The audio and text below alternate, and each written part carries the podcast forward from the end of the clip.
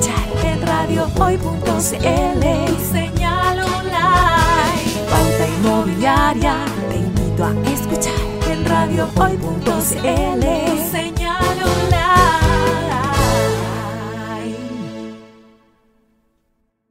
Hola, hola, ¿qué tal? ¿Cómo están ustedes? Muy bienvenidos a un nuevo programa de Pauta Inmobiliaria. Y vamos a estar conversando un tema que yo creo eh, que a todos nos interesa saber y además que nos puede convenir bastante.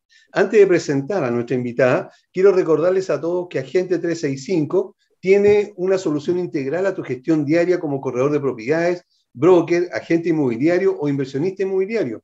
Con Agente 365, entre otros beneficios, puedes publicar tus propiedades en más de 34 portales inmobiliarios. Agente 365 es una empresa nacional que apoya íntegramente a los corredores de propiedades del país. Ubícalos en www.agente365chile.cl. Y atención, porque si ofreces algún tipo de servicio para corredores de propiedades, agentes, broker o inversores inmobiliarios, en nuestro programa Pauta Inmobiliaria tenemos el espacio justo para que te des a conocer.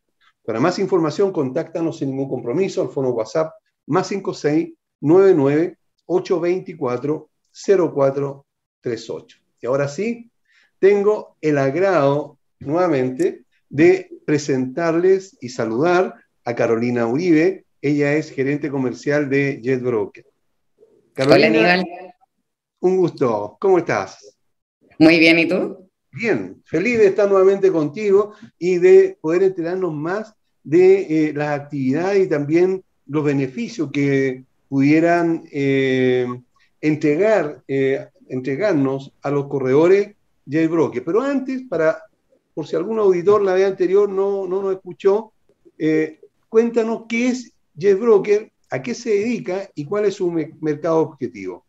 Ok, lo primero y súper importante de decir es que JetBrokers no vende departamentos, ¿vale? Lo que nosotros hacemos es por una parte, poner en contacto a las inmobiliarias con las empresas que comercialicen propiedades a futuro, es decir, brokers, corredores inmobiliarios, gestores comerciales, los ponemos en contacto a través de, de nuestro marketplace. Y adicionalmente a eso, nosotros les entregamos a ellos todas las herramientas que necesitan para poder trabajar por ejemplo, una calculadora de rentabilidad, un lugar donde gestionar a los clientes, cotizador, eh, catálogo de proyectos, KPIs para que puedan ver todas las métricas de su empresa. Entonces, dentro de JetBrokers, cada una de las empresas que nos contrata, ellos tienen una plataforma en donde están sus datos de forma cerrada. Solamente entran en esa plataforma las personas de su empresa y en ella pueden gestionar todas las acciones comerciales que estén realizando con sus posibles clientes. Y además, nosotros a través del marketplace les compartimos este stock por parte de las inmobiliarias. Así que se forma una sinergia bien interesante dentro de JetBrokers. Bueno, eso es, justamente algo súper interesante que eh, lo conversamos la vez anterior, pero creo que se puede recalcar, porque eh, muchas personas eh, que están emprendiendo en el corretaje a través de ser corredor de propiedad o, o broker o asesor inmobiliario también, eh, le cuesta, eh, y lo hemos entrevistado, digamos, tenemos testigos, digamos, que es así, les cuesta conseguir a sus clientes. Entonces tú nos dices, por otro lado, que JBroker eh, de, de alguna manera los enlaza, los conecta, Le, da, le da información de inmobiliarias. ¿Nos puede explicar un poquito mejor o cómo, cómo funciona este? Mira, nosotros salimos porque Finalmente, dentro de todo este rubro inmobiliario hay empresas más grandes y hay empresas también que son más pequeñitas o incluso que son empresas de una sola persona. Claro, para las empresas más grandes era mucho más fácil sentarse a hablar con un inmobiliario y decirle, mira, yo vendo tanto y me gustaría contar con tu stock a cambio de X comisión. Y las inmobiliarias le compartían stock efectivamente a estas empresas que eran un poquito más grandes. Pero ¿qué pasaba con las empresas que no tenían ese poder o que son empresas que si bien son grandes, están recién saliendo al mercado y por ende se están recién haciendo un nombre? Ellas tenían muchas dificultades para poder acceder a este stock que las inmobiliarias comparten.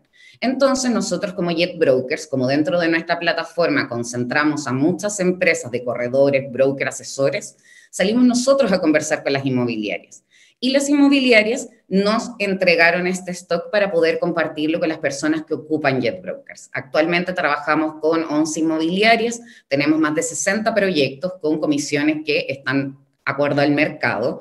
Y lo interesante es que si bien nosotros hacemos esta comunicación con las inmobiliarias, son las empresas que tienen jet brokers las que tienen el protagonismo, puesto que las inmobiliarias les pagan directamente a ellos, nosotros los presentamos, las inmobiliarias empiezan a escuchar de esta empresa y por ende los posicionamos dentro del mercado inmobiliario. ¿Vale? Entonces nosotros simplemente hacemos la conexión, pero son los vendedores los que finalmente se llevan todo el crédito y toda la ganancia de esa venta que ellos realizan. Nosotros simplemente los comunicamos. Es decir, eh, ustedes eh, no perciben eh, comisión o algún pago extraordinario por el, el enlace. No, para nada. El 100% de la comisión va desde las inmobiliarias a las empresas que hayan comercializado esa propiedad. Nuestro servicio se califica por usuario y por organización mes a mes, pero nosotros no cortamos de las ventas. Perfecto, ok, buenísimo. Yo creo que a todos nos quedó bastante claro eh, cuál es el rol entonces que tiene JetBroker en este, en este aspecto. No solamente entrega el servicio de la plataforma o, o del software, sino que además sirve digamos, de, eh, enlace con las inmobiliarias. Eh, he conversado con muchos, ¿sí? He conversado con muchos corredores de propiedades eh, y precisamente nos dice lo mismo que tú acabas de señalar, que les cuesta mucho llegar a la inmobiliaria, porque claro, alguien que vende a lo mejor 4, 5, 6 o 10 propiedades al año, la verdad que pudiera no ser tan interesante para una inmobiliaria. Pero, pero, pero si llegan ahora a través de JetBroker, va a ser una tremenda oportunidad de negocio para todos los que hoy día pueden ser clientes de ustedes, ¿verdad? Exactamente, porque finalmente a través de la, tecnología estamos simplificando estas asociaciones que se daban previo a todo esto. O sea, las relaciones entre las empresas que comercializan y las inmobiliarias vienen de hace muchos años, pero todo muy manual, lo que hacía muy difícil para una inmobiliaria poder trabajar con 20, 30 empresas distintas, porque obviamente la carga laboral es muy importante versus el quizás éxito que podría haber tenido esta empresa que ellos están incorporando como fuerza de venta externa. Cómo se canaliza todo a través de JetBrokers, para las inmobiliarias se les simplifica mucho el poder llegar a una mayor cantidad de fuerza de venta externa sin tener que aumentar su cantidad de trabajo, porque no se debe comunicar con todos ellos, sino que simplemente con nosotros. Ah, perfecto. Excelente. Y esto también da una sinergia muy bonita dentro de JetBrokers, porque finalmente tenemos estas tres como aristas. Las personas que comercializan la propiedad, tenemos a las inmobiliarias por otra parte y estamos también nosotros. Y todos estamos remando hacia el mismo lado, que es finalmente cerrar la venta. Todos nos estamos ayudando y apoyando a que tengamos empresas exitosas y que tengamos eh, éxito con las ventas que estamos realizando. Así que la sinergia que se da es bastante enriquecedora para todas las partes. Perfecto. Eh, saliéndonos un poco del rol de JBroker, eh, antes, cuando yo empecé en el negocio del corretaje, existíamos los corredores de propiedades y no existía nada más. Pero hoy día existen los brokers inmobiliarios eh, y me gustaría que, de acuerdo a tu experiencia y al conocimiento que tú tienes del mercado, nos pudieras decir cuál es el rol del broker inmobiliario.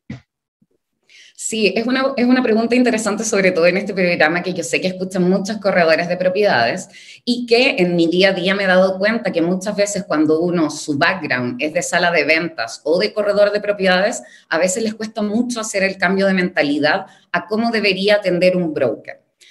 Eh, según lo que nosotros eh, entendemos y creemos, el broker inmobiliario es la persona que ayuda al cliente final, al inversionista, a moverse del punto A en su vida al punto B a través de la inversión inmobiliaria. Por ejemplo, tenemos un cliente enfrente que es joven y que se va a ir a estudiar al extranjero.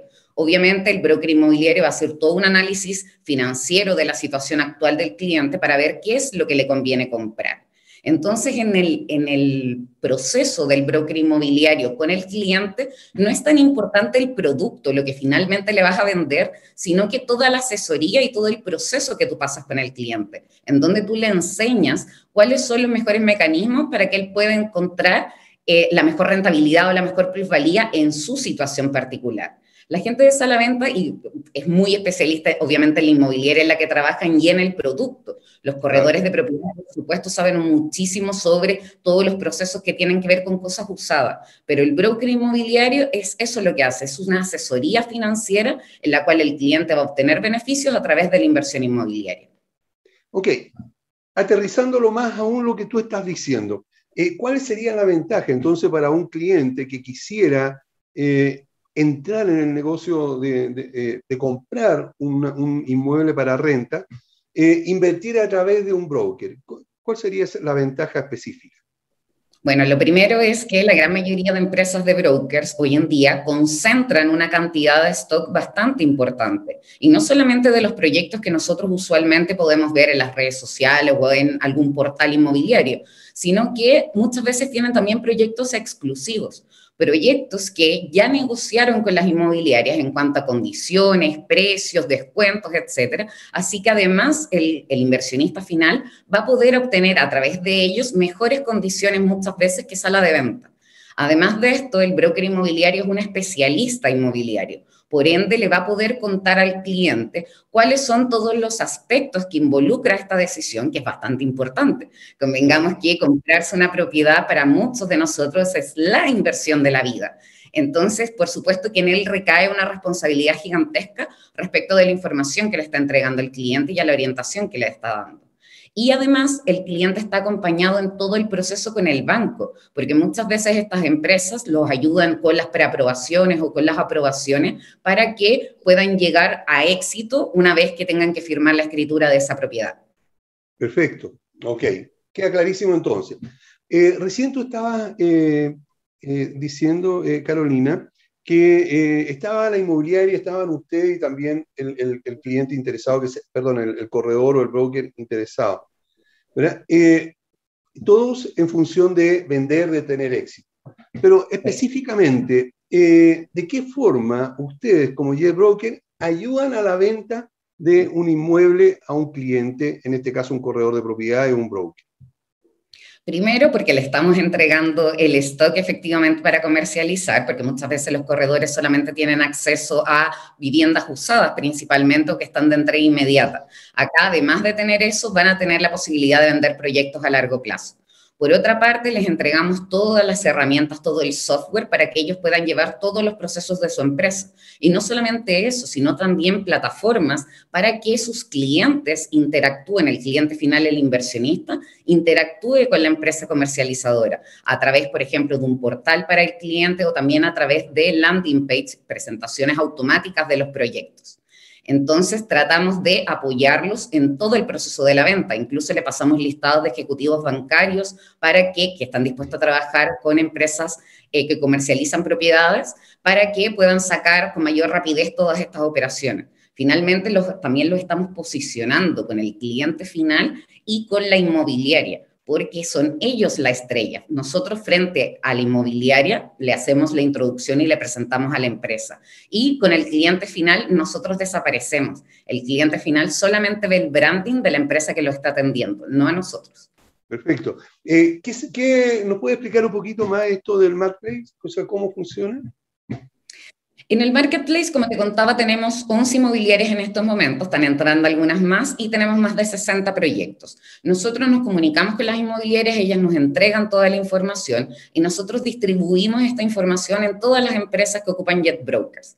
Las empresas, por su parte, cuando reciben estas condiciones de las inmobiliarias de cómo van a pagar, cómo se debe ofrecer el proyecto, etcétera, ellos también pueden decidir si es que eligen vender ese producto o no. Entonces también se da el lado contrario de las inmobiliarias inmobiliarias vendiéndole un poco sus productos a estas empresas, diciéndole, oye, yo tengo mejores condiciones o yo tengo mejores comisiones, véndeme a mí. Entonces también se produce un poco este juego por parte de las inmobiliarias de competir un poco entre ellas para que los brokers vendan sus propiedades. Así que así les llega la información a ellos. Durante todo el proceso, cuando ellos están ofreciendo el proyecto, si tienen dudas con el stock, si tienen dudas con cualquiera de la información de la inmobiliaria, todo se canaliza a través de nosotros. Pero una vez que ellos hacen la reserva, nosotros los ponemos en contacto directo con la inmobiliaria para que puedan avanzar con ese cliente y también para que puedan hacer la facturación. Carolina, ¿cómo has visto tú en el último año eh, el movimiento inmobiliario, la venta y, la compra en general? Eh, ¿Ha habido una baja? Eh, ¿Qué te dicen los demás corredores o brokers? ¿Cómo les ha ido? Yo creo que en el último año hemos vivido algunas etapas. Eh, yo creo que la última etapa que fue particularmente mala, estaríamos hablando de diciembre, enero y febrero, de entre el año pasado y este año, en la cual notamos un frenazo importante y que también se vio reflejado en las tasas de los bancos y en la, en la cantidad de procesos que estaban sacando los bancos, en los cuales la gente no estaba cotizando mucho pero a contar de más o menos la mitad de marzo hemos visto una recuperación, hemos notado un alza también en las ventas, pero evidentemente el mercado está cambiando. Eh, sí es cierto que está, está siendo más difícil vender, sobre todo cuando andamos buscando algo de entrega inmediata, porque la gente se había acostumbrado a una tasa particularmente baja de interés. Si bien la tasa que tenemos hoy en día tampoco es que sea mala, pero como veníamos acostumbrados a una más baja, se nos hace esta, diferencia. Pero sin duda invertir en propiedades y sobre todo con el tema de la inflación por una parte. Y cuando vemos la gran demanda que están teniendo los departamentos para arrendar, sin duda estos son dos eh, argumentos de venta bastante potentes con el cliente final, de que no les conviene tener su dinero ahorrado en el banco en pesos, sino que te conviene mucho más comprar algo en UEFs, y por otra parte, que lo que vas a comprar efectivamente se va a arrendar, porque tenemos un déficit habitacional importante en nuestro país y porque hay una demanda gigantesca por propiedades. Entonces el mercado para el arriendo está, por ende quienes puedan ocupar la posibilidad de invertir, aunque no sea en la vivienda para ellos, sino que para algo, para arrendarle un tercero, aún así sigue siendo bastante bueno. Porque recordemos que mientras más tiempo pasa, las condiciones usualmente no van siendo más favorables, sino que va siendo cada vez más difícil. Entonces, mientras antes entremos al negocio, mucho mejor. Más aún en este tiempo en que hay tanta incertidumbre con esto eh, eh, con la parte política, social de nuestro país. Por lo tanto, hoy día, eh, tal como tú estás diciendo, yo estoy plenamente de acuerdo también, es un buen momento para continuar comprando, para poder invertir, para arriesgar, digamos, un capital en algo que efectivamente no tiene riesgo. Uno dice arriesgar, pero es un negocio que no tiene mayores riesgos, porque lo peor que puede pasar es que al momento de vender eh, la venda en el mismo valor de la UEF que, que, tú compraste, por lo tanto ya va a tener una recuperación más la rentabilidad mensual que te puede dar el arriendo eh, que, mientras lo tengas tú esta propiedad. Por lo tanto plusvalía también anda bastante bien. Eh, en casi todas las comunas vamos a encontrar una plusvalía interesante, aunque no hayan tantos desarrollos que se están realizando en la zona. Entonces eso también beneficia bastante a la gente que quizás quiere comprar porque quiere pegarse la pasada para dar el pie en su propiedad final y definitiva. Muchas veces a veces nos conviene comprar dos propiedades pequeñas, esperar que crezcan de valor, las vendemos y con eso damos un pie importante para la propiedad en la que realmente queramos vivir. Sí, eso es muy importante. Fíjate que antes existía una mentalidad eh, distinta. Eh, todos decían, no, yo prefiero ahorrar y prefiero tener mi propia propiedad. Hoy día creo que es mejor negocio comprar una por la que uno no vaya a vivir allí, ¿verdad? Y, eh, de ahí esté rentando para, para poder incrementar su, su, posibilidad de comprar algo mejor. Así que plenamente de acuerdo con, tu visión y con eh, lo que nos acabas de decir, eh, Carolina. Carolina, lamentablemente se nos está acabando el tiempo, pero eh, no quisiera que nos despidamos antes que nos dijeras cómo te pueden ubicar o cómo pueden tener más antecedentes nuestros auditores de JBroker y además que por favor los invites a, que se hagan parte del equipo de JBroker y tengan los beneficios que hoy día pueden obtener al eh, estar, digamos, trabajando en sociedad con ustedes. Sí, por supuesto. Bueno, una invitación para todos los que están escuchando en estos momentos. Jet Brokers es la nueva forma de vender propiedades, es un nuevo canal de ventas, así que los invito a que formen parte de esto. Van a obtener muy buenas condiciones, los vamos a estar apoyando con todas las herramientas que ponemos a su disposición, que de hecho esta semana lanzamos eh, los correos masivos desde dentro de las plataformas y de forma gratuita, así que constantemente estamos innovando para entregarles el mejor servicio. Nos pueden encontrar en jetbrokers.io. Hay un formulario de contacto, lo completan y nosotros los llamamos, o también me pueden buscar a través de LinkedIn como Carolina Uribe. Y también pueden ver algunos detalles más de la plataforma en vimeo.com slash jetbrokers, en donde hay algunos videos de nuestras funcionalidades. Perfecto, ahí está. Bueno, estuvimos con Carolina Uribe, gerente comercial de JetBroker. Muchísimas gracias por habernos acompañado nuevamente, Carolina. No, gracias a ti, Aníbal, por la invitación. Un gusto conversar contigo. Gracias, el gusto siempre es mío. Vamos a una pausa y volvemos. Que nadie se mueva, por favor. No te vayas. Volvemos después de una breve pausa comercial. Disfruta en la sintonía de la hora. Personaliza tus ideas con Estampados MG. Una excelente alternativa para estampados de poleras, tazones, cojines, delantales y mucho más. Especializados en personalizar recuerdos para todos los fanáticos del fútbol y clubes de fans. Encuéntranos en Facebook y Twitter como arroba estampadosmg. Despachos a todo Chile.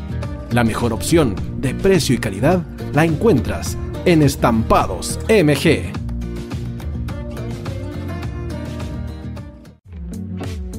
Estudio Jurídico Global Use. Abogados especialistas en derecho de familia, civil y laboral. Las deudas te agobian. Global Use te ofrece diferentes mecanismos jurídicos para tu defensa y tranquilidad. Para consultas y atención personalizada, escríbenos al mail contacto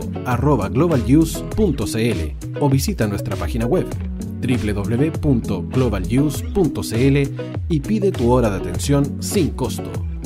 En Global Use estamos al servicio de la gente.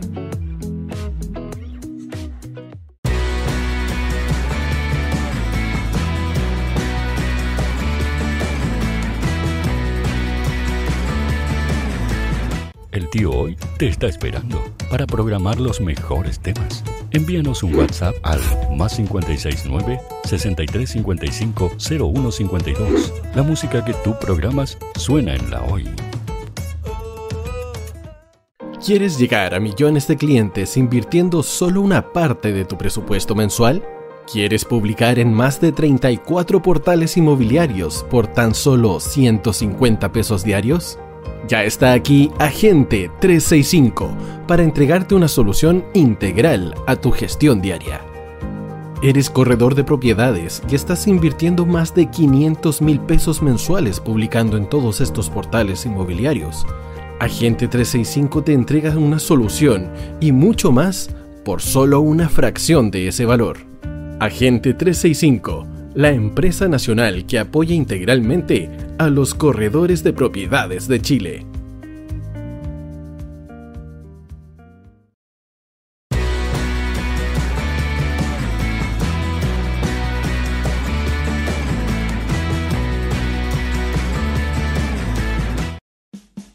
Vota en las diferentes categorías de nuestro ranking. Tú eliges los temazos de la semana en la hoy.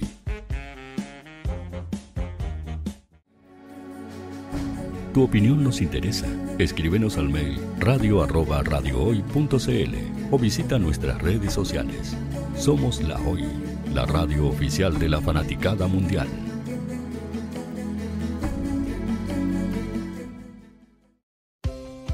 Tú, que nos escuchas todos los días, ¿sabes por qué somos la radio oficial de la fanaticada mundial? Si no lo sabes, Sube el volumen. Hola tío, aquí Andrew de Argentina. Hola tío, hoy soy Deb.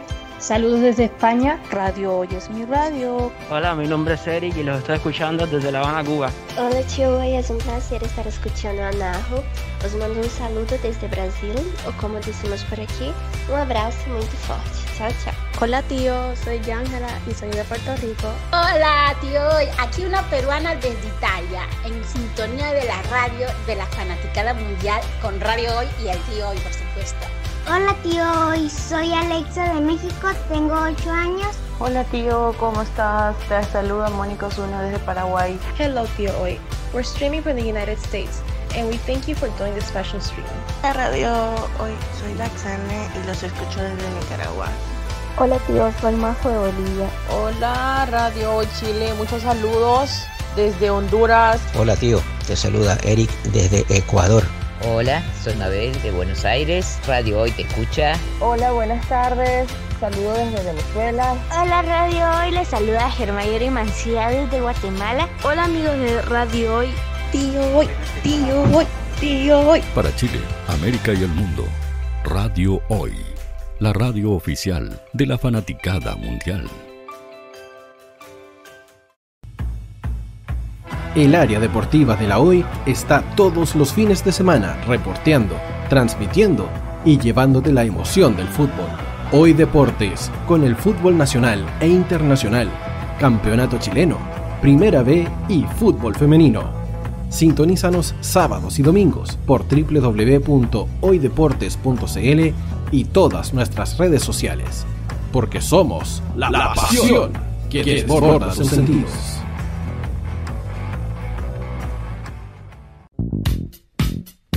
¿Quieres que tu marca llegue a miles de personas? ¿Buscas hacer crecer tu negocio? Envíanos un mail a radio@radiohoy.cl y sé parte de nuestra parrilla programática. Únete al equipo de auspiciadores de la Hoy. Radio Hoy es una empresa Hoy Comunicaciones. Visítanos en www.hoycomunicaciones.cl.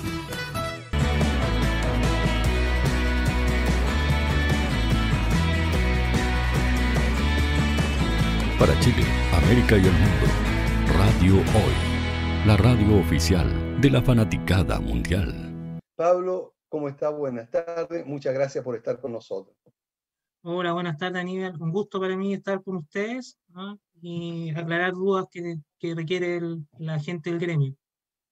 Sí, muchas gracias por eso, porque siempre hay muchas dudas, siempre hay eh, temas que considerar, especialmente eh, en el hecho de eh, cuando un corredor eh, recibe una propiedad por parte de un, eh, de un propietario, sabemos de que no solamente se trata de hacer la intermediación y ofrecer a través de los medios o a través de lo, hoy día de las plataformas la propiedad, sino que también nosotros tenemos la responsabilidad de estudiarla y de, y de y de tener toda la documentación posible para que sea lo más transparente y rápido eh, la venta de esta propiedad. Por lo tanto, mi primera pregunta, Pablo, sería, ¿qué es lo primero que debe hacer un corredor cuando llega un cliente que quiere vender la propiedad? Esa pregunta es bastante buena porque, bueno, hay que analizarlo de dos puntos de vista, porque en el gremio de corretaje eh, se supone de que la, la, conexión entre comprador y vendedor tiene que ser fluida y rápida, ¿ya? Muchas veces los corredores eh, piden los documentos de, necesarios para efectuar la compra-venta, ¿ya? Al momento de que les exige, por ejemplo, si es con un crédito hipotecario, le exigen el estudio de título, ¿ya? O bien cuando, si no, si es un banco, por ejemplo, si es que existe eh, una casa que se se debe adquirir con un crédito, ¿ya? En ese minuto los corredores, por lo general, recaban antecedentes, ¿ya? Eventualmente cuando son ventas al contado, ¿y por qué lo hacen? O sea, yo no entiendo claro, porque en el fondo y por la práctica, es porque esos documentos cuando uno los exige al momento de recepcionar una propiedad, eh, muchas veces cuando se va a vender, como transcurre un plazo de tiempo aproximadamente seis meses, se demora más o menos de, tiempo normal en vender una propiedad, o a lo mejor se puede demorar un poco más, esos, esos documentos al presentarlos, por ejemplo, a un estudio de título, si una venta al contado, un estudio de título a un banco, ya eh, se encuentran vencidos. Entonces, para, para ahorrar el trámite, la gente, los corredores los piden al momento en que efectivamente hay una conexión entre un comprador y un vendedor, ¿ya? Lo que desde el punto de vista comercial es muy entendible. Sin embargo, ya igual es importante tenerlos antes, ya idealmente eh, como abogado yo tendría que señalarles de que eh, es bueno tenerlos desde el principio, ya. Ahora, como yo sé que en la práctica esto no sucede, lo importante es tener por lo menos documentos que acrediten de que la propiedad, la copia de la inscripción de la propiedad, ya, que, que emanada del conservador de bienes raíces, ya, es un documento importante que tienen que pedirle a la persona que eh, necesita que le vendan su propiedad El certificado de hipotecas y gravámenes también es un, un, documento importante que extiende el conservador de bienes raíces respectivo, ¿ya? al igual que la copia de la inscripción, la escritura de compra-venta también. Eh, otro documento importante, eventualmente, si se trata de, de predios, ¿ya? predios rurales, predios, ah, un lote, por ejemplo, algunos conservadores lo otorgan y otros no, el certificado de Linde, ¿ya? que también es importante tener ese documento. Eh, otra cosa que deben pedirle al, al, vendedor es, es, saber si que efectivamente los servicios básicos de la propiedad se encuentran al día. Por ejemplo, luz, agua, gas, si eventualmente tiene gas eh, de, suministro con, una compañía de gas. Eh, las contribuciones que se encuentran al día, los gastos comunes que se encuentran al día si es un departamento o un condominio, ¿ya? Todos esos antecedentes es importante recabarlo o saberlo antes, que también es importante también cuando uno va a ofrecer la propiedad, ¿ya? Es distinto ofrecer una propiedad, eh, incluso un negocio se puede caer, por ejemplo, si es que eh, la persona eh, se entera de que los gastos comunes están impagos hace un año, ¿ya? O el, o el, o el dividendo se encuentra atrasado, ¿ya? Ese también es otro documento importante. Si la propiedad se encuentra eh, eh, con crédito hipotecario, ¿ya? Eh, es importante saber el valor de la deuda, ¿ya? Un prepago, ¿ya? Sacar un prepago de la deuda. Ahora, como consejo adicional, yo les, aconsejo a, los clientes, o al corredor en este caso, eh, eh, consultar al vendedor si efectivamente con ese banco tiene otro tipo de deuda, porque no solamente un banco, por ejemplo, si estamos hablando de una venta eh, con, una propiedad que, posee hipoteca, presenta otra deuda distinta al, crédito hipotecario, probablemente tal, por ejemplo, una deuda de una tarjeta de ese banco, también pueden presentar problemas al momento de firmar la escritura de compraventa, porque el banco va a exigir esa deuda impaga, que está atrasada no solamente el prepago. Sí. Eh, Esos son como eh, para ir eh, ordenando un poco, perdón, recién hablaste de documentación que vence. ¿Qué documentación, a qué documentación te estás refiriendo? Mire, por lo general son los documentos que son otorgados por ministro de fe, como por ejemplo la escritura de compra-venta, ¿ya? La escritura de compraventa, no obstante, eh, eh, eh, ¿cómo se llama? haberla suscrito las partes, esta escritura con el lapso del tiempo puede sufrir variaciones o modificaciones, ¿ya? Por tanto, los abogados, para resguardarnos de esa situación, solicitamos que sea lo, la copia lo más vigente posible, ¿ya? Y hay un rango de tolerancia, por lo general, como uno de aproximadamente unos seis meses, ¿ya? Un rango de tolerancia eh, eh, que en definitiva los abogados exigimos para, eh, para ver si es que no, no ha sufrido modificaciones ese documento. ¿alguna Igualmente en el conservador, los documentos conservatorios también requieren vigencia. de ahí te vamos a preguntar lo, lo, del conservador. también señalaste hacer el estudio de, de título. ¿verdad? Eh, estudio de título. qué se trata el estudio de título? Porque aquí no solamente nos están escuchando eh, corredores, sino que también personas que están interesados en invertir en, comprar una propiedad. Bueno, el estudio de título no es un documento que sea exigible al momento en que un corredor eh, tome una propiedad para su venta. Sí es importante al momento de efectuar la compra-venta, ¿ya? ¿Por qué? Porque en definitiva el estudio de título es un estudio completo del inmueble eh, que va eh, eh, en base a un estudio de, sus inscripciones anteriores que puede extenderse entre hasta un, límite de 10 años hacia atrás, ¿ya? O puede incluso más, ¿ya? Dependiendo de la persona que efectúe el estudio de título. En, en ella se establece si es que los, los, los títulos son consecutivos, ¿ya? Y no hay ningún vicio que pueda afectar a la persona que adquiera y que le puedan anular la escritura de compra-venta, la venta que se va a efectuar, ¿ya?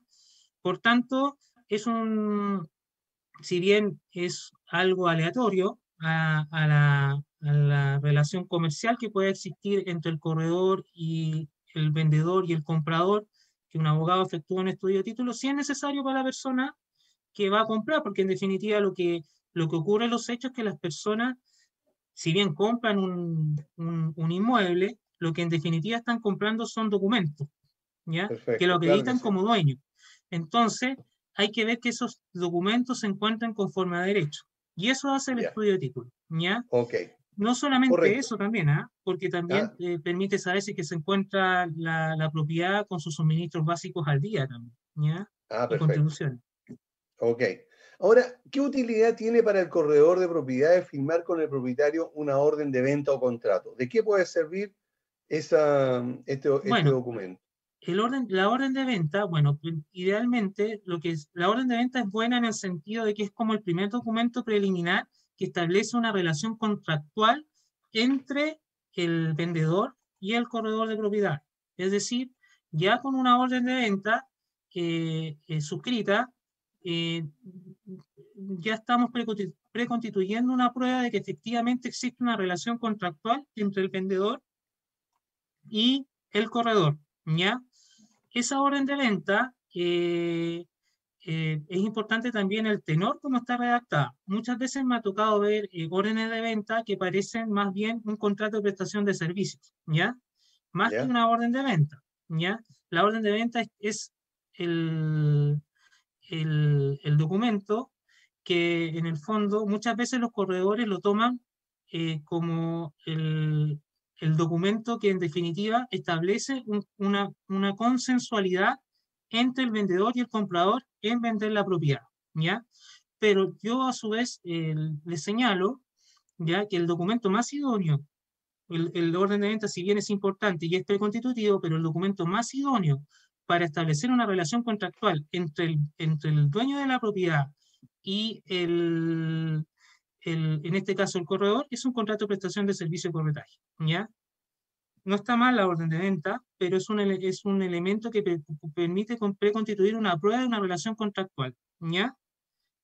Eso. Okay. No sé si quedó eh, claro. Sí, eh, quedó claro. Eh, entonces, más que una, una orden de venta, de esas que se firma, de que eh, mucho, hace 30 años atrás, la teníamos prehecha, ¿verdad? Y había que llenar solamente con el nombre y el, y el lugar donde está ubicada la propiedad, sino que también, más que nada, sería un contrato de prestación de servicio. Es claro, o sea, en el fondo, a lo que voy yo es que la orden de venta es, es un documento preparatorio, ¿ya? Porque, por ejemplo, yo lo puedo ordenar a usted que me venda la propiedad, pero en esa orden de venta, a su vez, si que la vemos como orden de venta, no, no, no encontramos en el documento que usted acepte el encargo de venderlo. ¿Ya? Ah. No hay una relación consensuada. O sea, si bien es un documento que es preconstitutivo, ¿ya? Es, pre, es, preparatorio, perdón, no preconstitutivo, sino que es preparatorio, ¿ya? El elemento ideal que debe existir, el instrumento ideal que debe existir entre el, el corredor y el vendedor en este caso es un contrato de prestación de servicio, ¿ya? Porque él acepta y se establecen las condiciones de cómo va a vender, con exclusividad, sin exclusividad, cuáles son sus honorarios y cuánto tiempo dura esa relación contractual. ¿Y qué pasa, eh, eh, o, o, esto cuánto serviría este documento, cualquiera de los dos que acabamos de mencionar? ese documento eh, sirve como medio de prueba porque el contrato de prestación de servicio o el contrato de corretaje es un documento como es un, es un instrumento consensual, ¿ya? No requiere escrituración, ¿ya? Entonces nosotros lo podemos acreditar que existe una relación de, de, de, laboral, no laboral, de prestación de servicio, ¿ya? Porque estamos hablando del área de prestación de servicio, mediante ese contrato preparatorio que es la orden de venta. Es por lo mismo que les digo de que si bien no es, el es un documento preparatorio, pero sí sirve como probatorio, ¿ya? De una relación consensuada entre el comprador y el corredor, el vendedor y el corredor. Ok.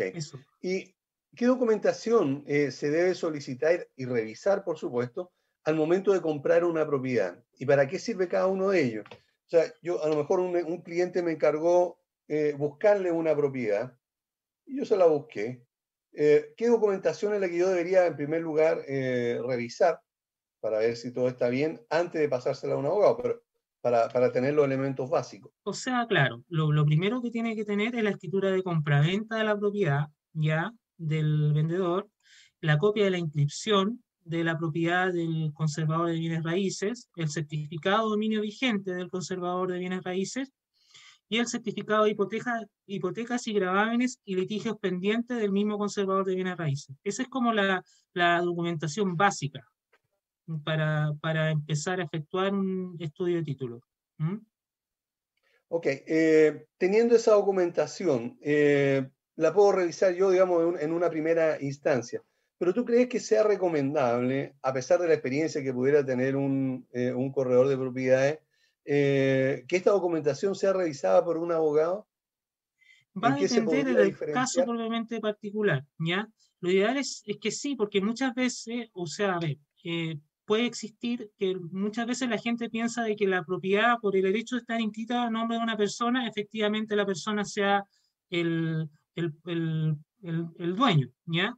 Sin embargo, en la escritura de compraventa, por ejemplo, pueden existir condiciones, o bien el, el precio de la propiedad no se encuentra cancelado, ¿ya? Entonces, eh, o bien puede tratarse de una herencia, ¿ya?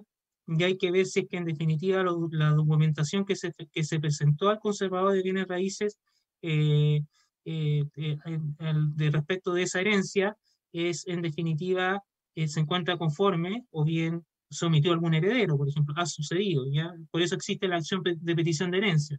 Entonces, lo que es recomendable es siempre que estos antecedentes sean revisados, sobre todo por los montos que se manejan actualmente en la, en la compra de propiedades que sea manejado como un abogado. De repente, muchas veces las personas se quieren ahorrar el abogado, ya, a lo mejor un estudio de título costará unos 200, unos 300, pero aquí estamos hablando de 40, 50 millones, que por no, por no ser revisado, ya, eh, caen en el problema de que pierden ese dinero, ya. Puede que la propiedad no llegue y que dicen el conservador.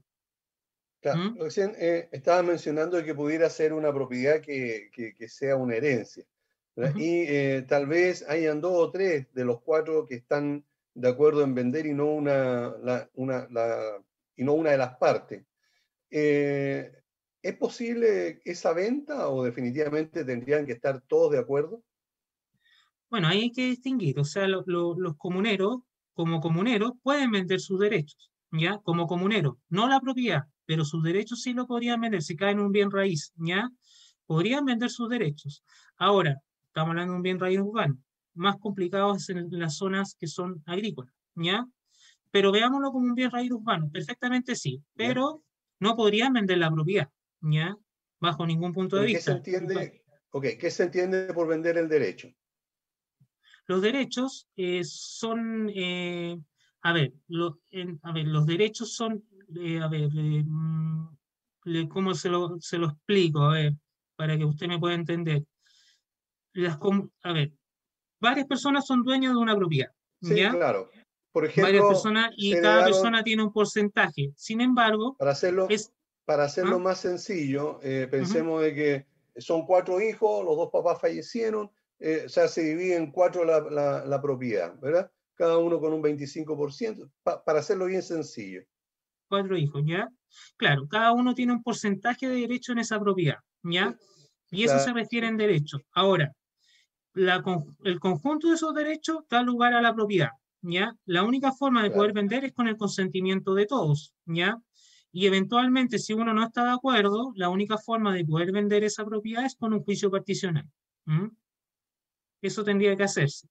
Ahora, eh, la gente le tiene miedo al juicio particional, pero muchas veces eh, por, lo oneroso que puede llegar a ser.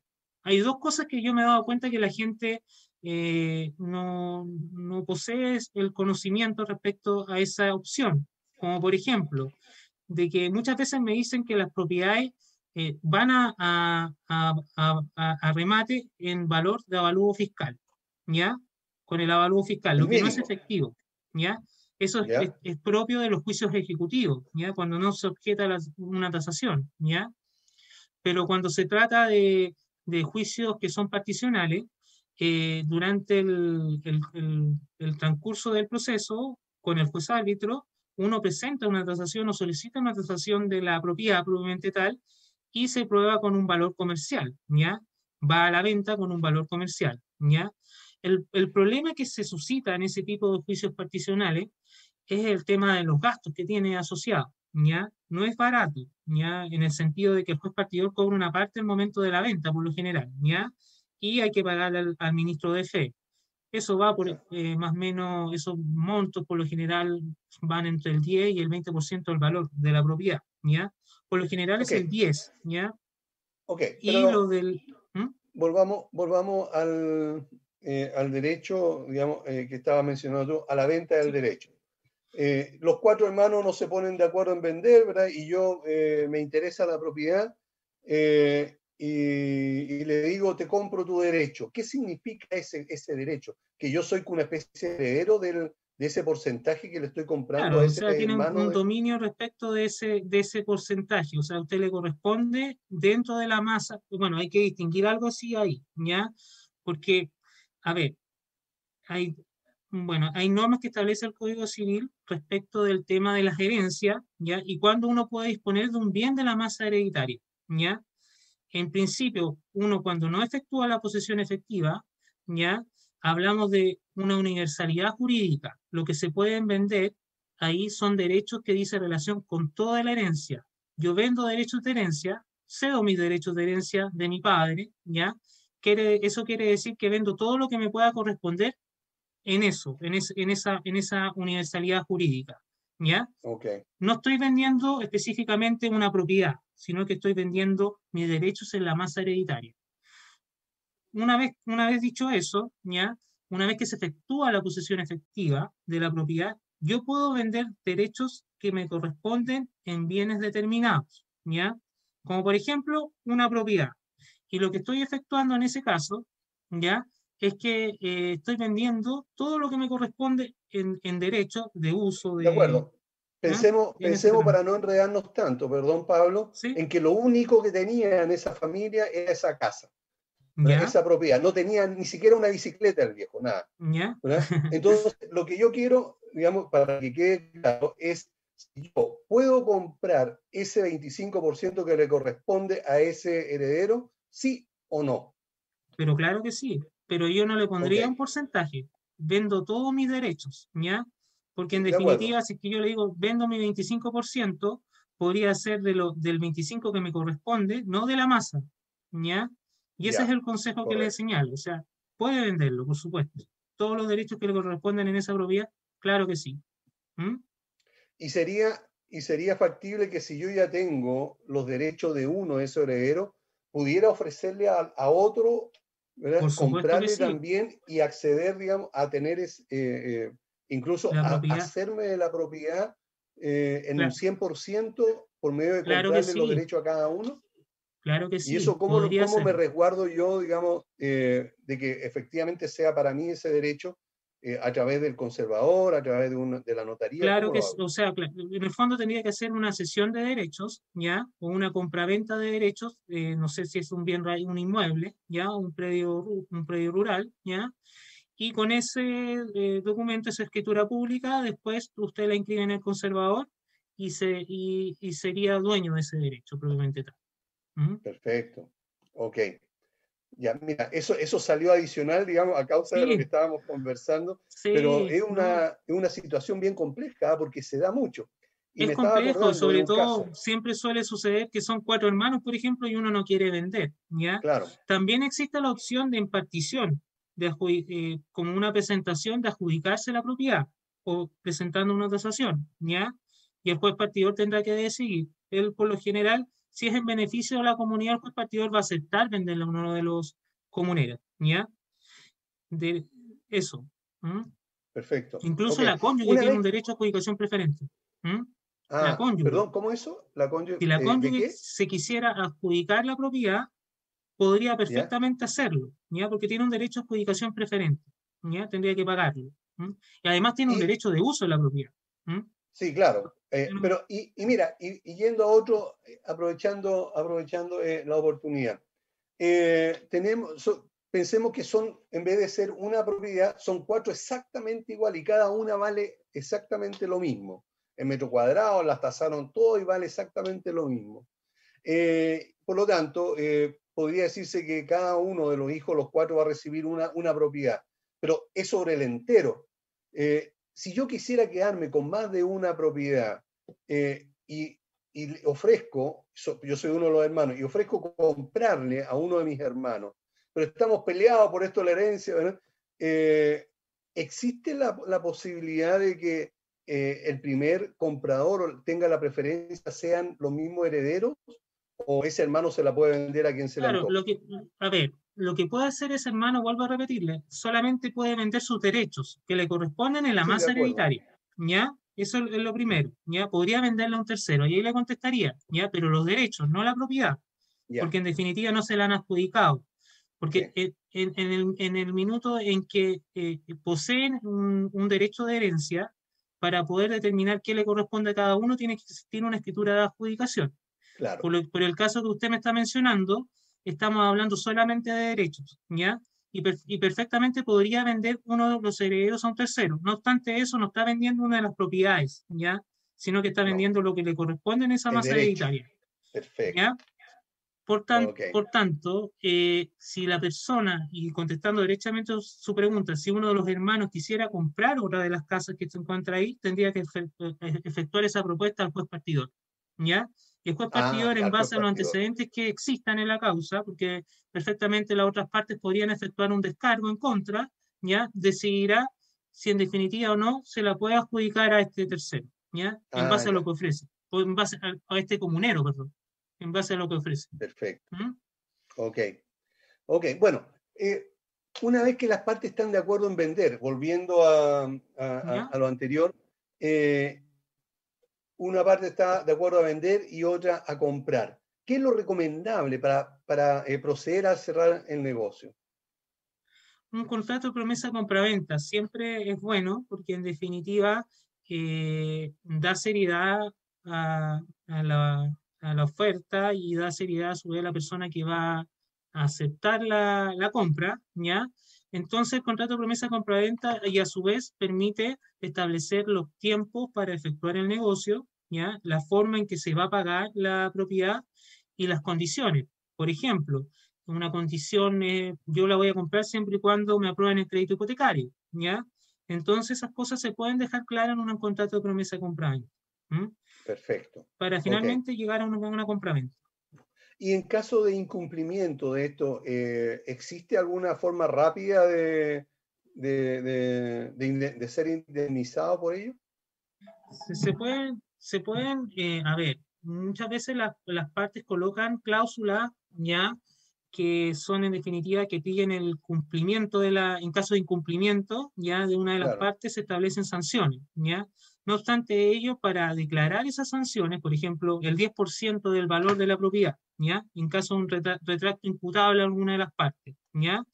Eh, esas cláusulas, en definitiva, deben ser, por más que uno le coloque eh, tres días, me tiene que pagar tres días de que se retracta, eh, requiere una declaración judicial, ¿ya? Y en ese ah, caso se requerirá que un juez declare que efectivamente hubo un incumplimiento por una de las partes y que ese incumplimiento produjo la resolución del contrato y que por tanto por esa resolución se, se ocasionó un perjuicio y se tiene que pagar esa, esa cláusula, esa pena, ¿ya? Eh, Perfecto. Eso sería. Hay otras cláusulas de tipo comercial que también se pueden colocar, por ejemplo, que eh, eh, en caso de incumplimiento de una de las partes, eh, y el no pago del, del, precio en un determinado, parte del precio en un determinado plazo, se podrá informar su incumplimiento al, a un boletín comercial, por ejemplo. Pero eso no, va, no va desde el punto de vista legal, sino que es como una, una cuestión más mercantil, ¿ya? O sea, comercial, ¿ya? Ok. Eso sería. Perfecto. Bueno, muchas gracias. Hemos estado con Pablo Aznar, abogado eh, inmobiliario y magíster en Derecho Privado, a quien le hemos hecho un montón de consultas sobre el tema precisamente sobre los aspectos legales de la venta inmobiliaria en el corretaje. Muchísimas gracias, Pablo, por haber estado con nosotros. Muy, Igualmente. no, don Aníbal, un gusto, para, un gusto estar en su programa y poder aclarar las dudas eh, y consultas que tiene, ¿ah? que tuvieron. Bueno. Y que haya sido suficientemente claro. ¿ah? Sí, bastante claro, no hay ningún problema. Muchas, muchas gracias. Ya, don Aníbal. Vamos a una pausa y volvemos. ¿Quieres llegar a millones de clientes invirtiendo solo una parte de tu presupuesto mensual? ¿Quieres publicar en más de 34 portales inmobiliarios por tan solo 150 pesos diarios? Ya está aquí Agente 365 para entregarte una solución integral a tu gestión diaria. Eres corredor de propiedades y estás invirtiendo más de 500 mil pesos mensuales publicando en todos estos portales inmobiliarios. Agente 365 te entrega una solución y mucho más por solo una fracción de ese valor. Agente 365, la empresa nacional que apoya integralmente a los corredores de propiedades de Chile.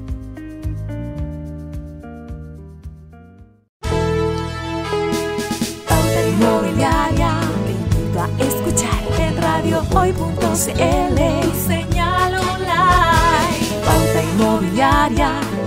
a escuchar en radiohoy.cl